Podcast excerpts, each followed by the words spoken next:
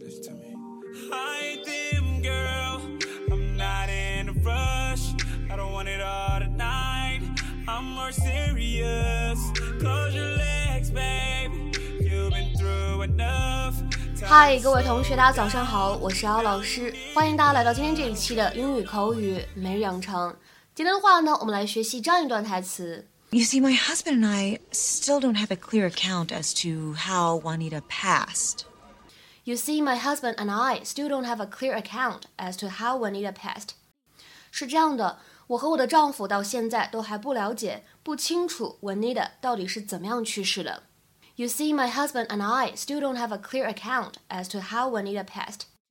You see, my husband and I still don't have a clear account as to how Juanita Past，在整段台词当中呢，我们来看一下这样的一些发音技巧。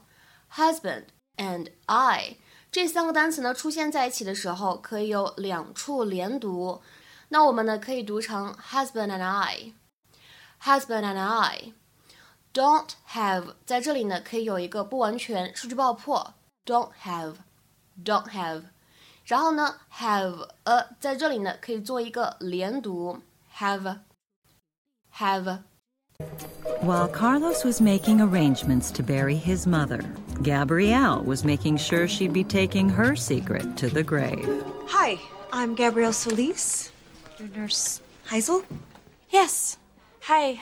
Um, yes, when you called and said you were coming down, I uh, collected all the personal things that your husband brought in during Juanita's uh, stay with us. I assume that that's why you're stopping by. Oh, that's so thoughtful of you, but actually, no.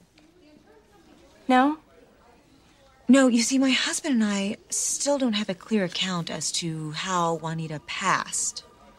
How? Yes, did she die quietly, in her sleep? Um, yeah, that's usually how it happens. I mean, I'm pretty sure that that's how it happened. Pretty sure. I mean, I don't know it exactly because I wasn't with her at that time. Was anyone with her? An orderly, candy striper, anyone?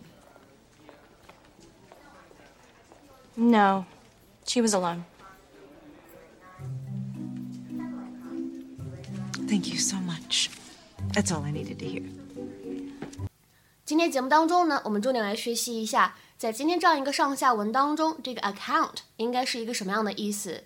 在英文当中呢，有这样一个短语叫做 give an account of something，表示的是描述某一件事情它发生的经过。那么今天视频当中的这样一个短语 have a clear account as to 什么什么，那么前半部分呢 have a clear account，它就是清晰的了解、清晰的知道，而 as to 就相当于 of。或者表达 about 关于这样的意思，那么连起来 have a clear account as to 什么什么，就表示的是能够清晰的知道什么什么事情发生的经过。那么在这样的两个短语当中呢，我们的 account 可以理解成为记录、说明这样的意思，a written or spoken report about something that has happened。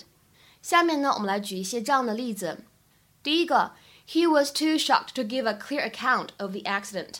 他惊吓过度，没有办法清晰地讲述事故的经过。He was too shocked to give a clear account of the accident。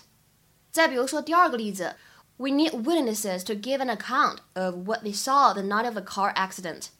我们需要目击证人来说明一下车祸发生的当晚他们都看到了什么。We need witnesses to give an account of what they saw the night of the car accident。再比如说，看下面这个例子。She gave the police a full account of the incident. She gave the police a full account of the incident. 她给警方一五一十的讲了这件事情的经过。那么再比如说最后一个例子，We will want to have a clear account of what happened in the classroom that day. 我们想要清楚的知道那天在教室里到底发生了什么。We will want to have a clear account of what happened in the classroom that day. 那么今天的话呢，请各位同学尝试翻译下面这样一个句子， 并留言在文章的留言区。法官让目击证人详细讲述一下他看到的事情。法官让目击证人详细讲述一下他看到的事情。那么这样一个句子应该如何使用我们刚才讲过的短语来造句呢？期待各位同学的踊跃发言。我们今天节目呢就先讲到这里，拜拜。